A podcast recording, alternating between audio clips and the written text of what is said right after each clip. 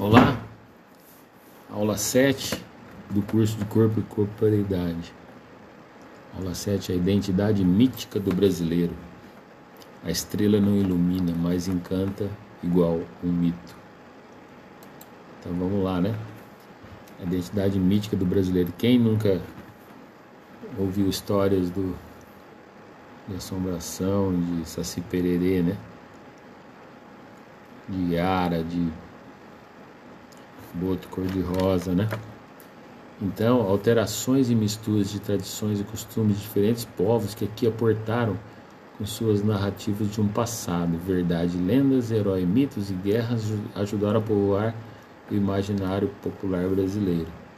O remoto passado europeu, de história longínqua no tempo, resgatado, exaltado de maneira jubilosa, deparou com as já instaladas crenças e costumes construídos antes de 1500 uma narração mítica bastante próxima é Tupi-Guarani, a criada pelos jesuítas. Esse contato com o europeu, de certa forma, definiu uma hierarquia. Basicamente, no processo de catequização empreendido pelos jesuítas, a ideia era primeiro conhecer seus mitos para depois modificá-los e criar paralelos com o cristianismo, o que facilitaria a conversão. Foi o que aconteceu com Tupã, que foi elevado pelos missionários à categoria de divindade principal e se assemelhar a valores cristãos. Outro exemplo é o é, Jurupari, que era mais popular que Tupã antes dos jesuítas, mas que passou a ser visto como chefe dos demônios e maus espíritos.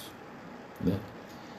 É, isso aí está no, no Super Abril, no Mundo Estranho, Mitologia Tupi-Guarani. Então, é, os, os, primeiros corpos do Brasil têm né, os conceitos de evolução, né, de evolutivo, que vieram da África, tudo. E tem os místicos, né, que também foram implantados e, e, e, e miscigenados com, os, com as lendas europeias, né?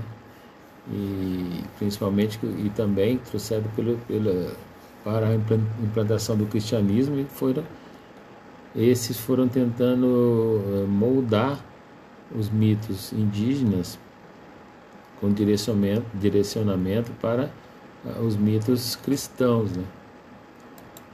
Então a identidade brasileira então ela é constituída de muitas narrativas coletivas. Né?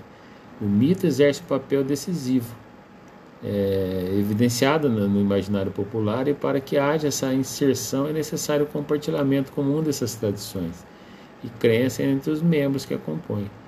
Desde as gravuras rupestres até o Facebook, várias formas de compartilhamento e tradução se alimentam na cultura popular, folclore tradições compartilhadas que fala de origem comum, né? É, é, é também essa, essa inter-relação com o animal, né? O animal que até hoje a gente vê no, os desenhos, né? O, o pato Donnie, o pato que fala, né? É, que age como um humano, é, o Saci Pererê, que pula como um humano sem uma perna. Né? Então, é, além dessa, da, da, brasileira, essas narrativas simbólicas são encontradas em diversas culturas, né? consideradas como um relato sagrado, repassando verdades que sejam na narrativa ou na imaginação e no sonhar de cada um. Esses mitos de criação expõem nas diversas culturas uma perspectiva em relação ao surgimento de sua própria eh, existência, ao mesmo tempo que tudo é dirigido pelo modo de vida que levam ao longo de tempo e como percebem o mundo e suas representações nacionais. Então esse compartilhamento vai interagir, interage a história, a etnia e idioma, decisivos para que determinado grupo possa fazer parte de determinada cultura sinalizando a cultura, corpos e símbolos interagem nessa sociedade, contribuindo com a diversidade das culturas e transmitidas através de consecutivas gerações dão sequência ao conjunto de costumes e tradições de um determinado povo. As diversas identidades corporais e suas diversas linguagens constroem elementos simbólicos mediante o reflexo variado de suas cores e biotipos nesse zelo de construção, que ao mesmo tempo identifica o todo nacional e as partes desse mesmo todo. É, os, os, os, as lendas de cada, de cada estado brasileiro, por exemplo. Dentro dos saberes da construção do corpo brasileiro e sua identidade, a criação de uma memória nacional de mitos e heróis contribuem no desenvolvimento de uma unidade de sentimento nacional, organizando o passado para entender o presente. Sacis pererês, mapinguari, mulher de branco, caipora, perna cabeluda, boto cor-de-rosa, eles vão se entrelaçando assim, com o Papai Noel de fora, com o Conde Drácula que veio de fora, com o monstro do Lago Ness de fora, né? para compor um fundamental instrumento de construção de identidades. Essas narrativas e crenças renovam-se de acordo com as alterações no decorrer das civilizações, sendo utilizados para encontrar significados das mais diferentes situações como razão para a existência dos povos. Tá? Então, antigas ou em construções atuais, as narrações interrelacionam-se, proporcionando novas vestimentas né, de corpos. Nessa mistura de diferentes culturas, produz mitos únicos, como Boitatá e, e, e Boiúna, ao mesmo tempo mitos europeus, né, como o corpo seco e a mula sem cabeça. A lenda da galinha da Angola e do Ubuntu na África, negrinho do pastoreiro, que é uma lenda afro-cristã, mesmo sem origem conhecida como o bicho-papão, né, que ninguém sabe ainda. Né? Então, é, uma outra muito famosa né, é a mula sem cabeça. Né? A lenda da mula sem cabeça ela teve origem na Península Ibérica, onde fica Portugal e Espanha. Foi trazida para o Brasil durante o período da colonização. Essa lenda espalhou-se por todo o interior do Brasil e ficou conhecida de norte a sul e além disso é conhecida em outros países da América Latina. Na Argentina, por exemplo, a mula é conhecida como a mula ânima, alma mula, mula sem cabeça, entre outros nomes. Nesse país, assim como no Brasil, a história da mula também trata da maldição imposta a mulheres que têm relações íntimas por um longo período com sacerdotes religiosos da Igreja Católica. A história da mula sem cabeça aí.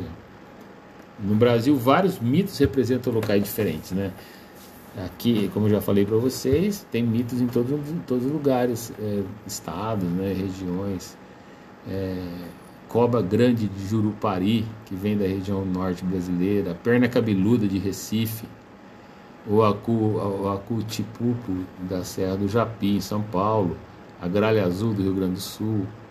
Além disso, vários mitos influenciam outros mitos em outros tempos e em outros lugares, como a semelhança da lenda do Narciso, né? já bem, bem antiga, né? E a Vitória Régia, ou a lenda importada é, galego-portuguesa, que narra a criatura com cabeça de jacaré, que é a cuca, semelhante à divindade egípcia Suco. Né?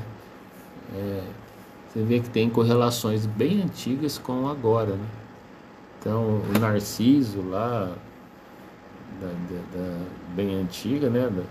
ele tem uma correlação com a Vitória Régia de agora. Né? ou a cabeça do jacaré da cuca com um dos deuses egípcios, né? Suco.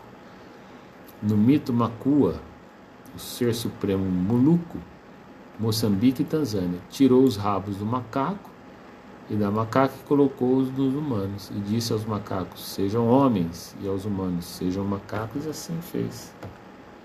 No mito Makua, o ser supremo, né, que ele vai se tornar homem desse jeito, né? Então, vários elementos como água, né, nos mitos nas constituições corporais. Né? O mito e, e, e, os corpos que, que estão nesse mito, qual é a constituição desses corpos? Né? Então, vários elementos como água, lama, madeira, argila, foi utilizado pelos deuses e demais entidades criadoras para a formação e surgimento da figura humana. O milho e a água formaram a carne do falante, segundo escrito do Popol Vuh, livro sagrado da cultura maia.